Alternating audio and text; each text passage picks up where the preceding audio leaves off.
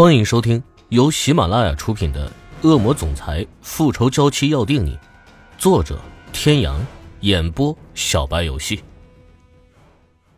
第二百一十四集。对于常年生活在 Z 市的池小雨来说，W 市是个很陌生的地方。他对这座城市的了解仅限于书本和电视。这是一座历史的古城，道路渐行渐窄，最后终于停了下来。欧胜天带着他一路走着，一路在他耳边低声的介绍着他们现在所在的这个地方。这里据说是古时候遗留下来的一个小县城，是迄今为止保存的比较完整的一座古城。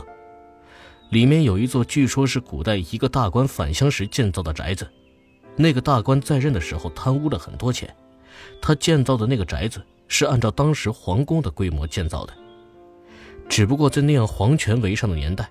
即便是他再有势力，也不敢将皇宫照原样搬过来，所以在很多的设计布局上都做了巧妙的改动，既不缺失宅邸的大气奢华，也不会引起皇帝的怀疑。这座宅邸建成之后，皇帝因为舍不得这位老臣，还曾亲自上门看望过他。参观过他的宅邸之后，皇帝不停的夸赞。几千年后，这里已经被列为文化遗产之一，没有政府的批准。是不能随意开发和破坏的。大概也正是因为这样，这里才会被保存的这么完整。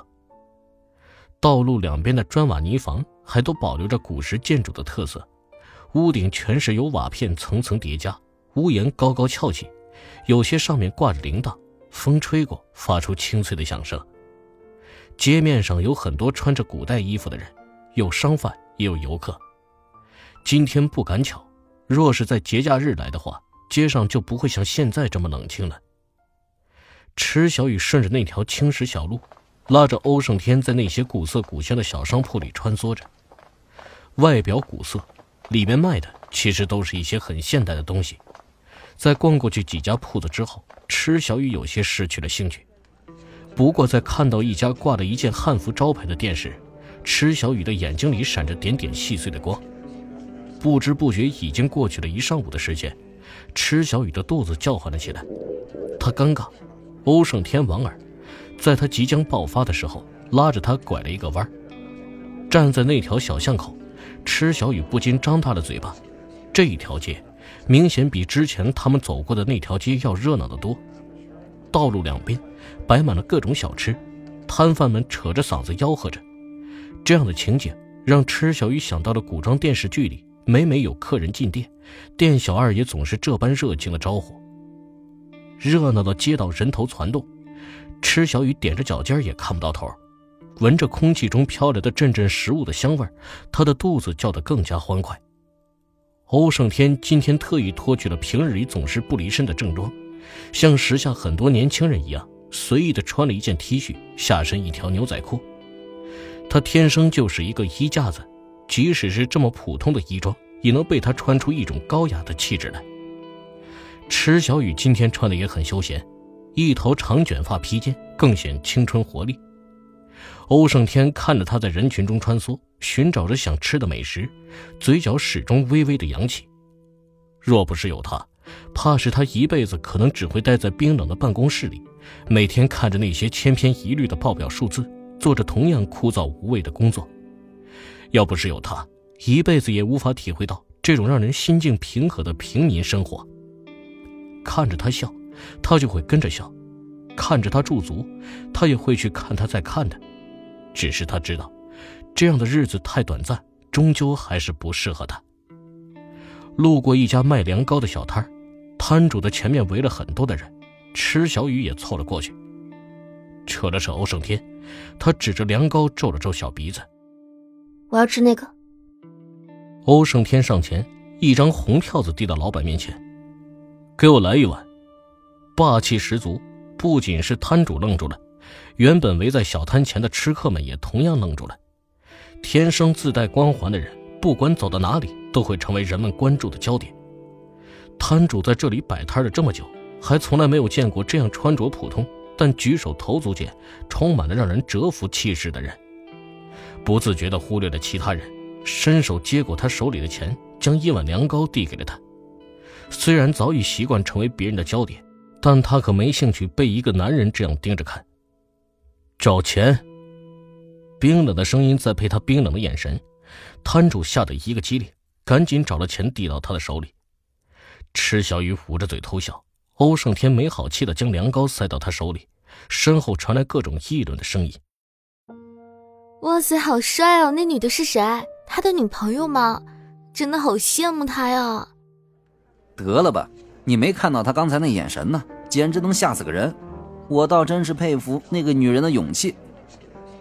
哼，你懂什么？现在都流行这种霸道总裁型的男友。你看人家穿的普通，说不定啊，身份吓死你。切，我看你是八点档看多了吧。池小雨端着凉糕，边走边舀了一勺放进嘴里，偏头上下打量着身边的男人。唉，和你走在一起真是太有压力了。欧胜天不屑的瞥了他一眼，多大的人了，还像个孩子一样边走边吃。池小雨假装没有看到他鄙视的眼神，继续舀了一勺放进嘴里，更是闭起眼睛做出一副享受的模样。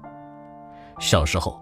凉糕是他最喜欢吃的东西，那个时候他还没有认识林宇哲，爸爸经常会带他去离家不远的一个小店里吃，每次都只要一碗，他自己吃一口，给爸爸喂一口，那样的日子虽然不富裕，但却是他最怀念的。如果可以，他宁愿一辈子都不要长大，永远守在爸爸的身边。在想什么？看他的眼圈微微的有些泛红。欧胜天上前，单手环住了他的肩膀。哦，没什么，只是想起了小时候。欧胜天抿唇，没有再问下去。从小吃街走了一趟下来，池小雨揉着圆滚滚的肚子，走路的姿势怎么看怎么像个小孕妇。欧胜天扶着她走了差不多半个小时，她才感觉稍微好了一些。哎，那里有家陶瓷店，看着很漂亮的，我们过去看看。池小雨说着，不等欧胜天回答，就强行拉着他走了过去。池小雨很少有这样的机会在外面游玩，看到这种亮晶晶的东西就会觉得比较新奇。而欧胜天见惯了各种名贵的瓷器古玩，对这样的小玩意儿自是不会看在眼里的。自是看池小雨兴致很高，便也不忍心扫他的兴。进去之后才发现，这家瓷器店做的东西都很精细。店主热情的为两人介绍着：“这位先生太太，我店里的东西又实惠又便宜，要是你们都不喜欢，还可以自己动手制作。”那倒不用，太浪费时间了。店主，你去忙吧，我们自己看看就行。店主也没有再客气，走到一边接待着其他的顾客。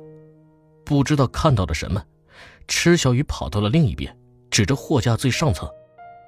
哎，天哥，你看那个。欧胜天走到他身边，顺着他手指的目光看过去，在上层货架的角落里摆着一对瓷娃娃。他扯了扯欧胜天，帮我拿下来。欧胜天有些不以为然，但看到池小雨期待的目光，他还是依言将那对娃娃拿了下来。各位听众朋友，本集到此结束，感谢您的收听。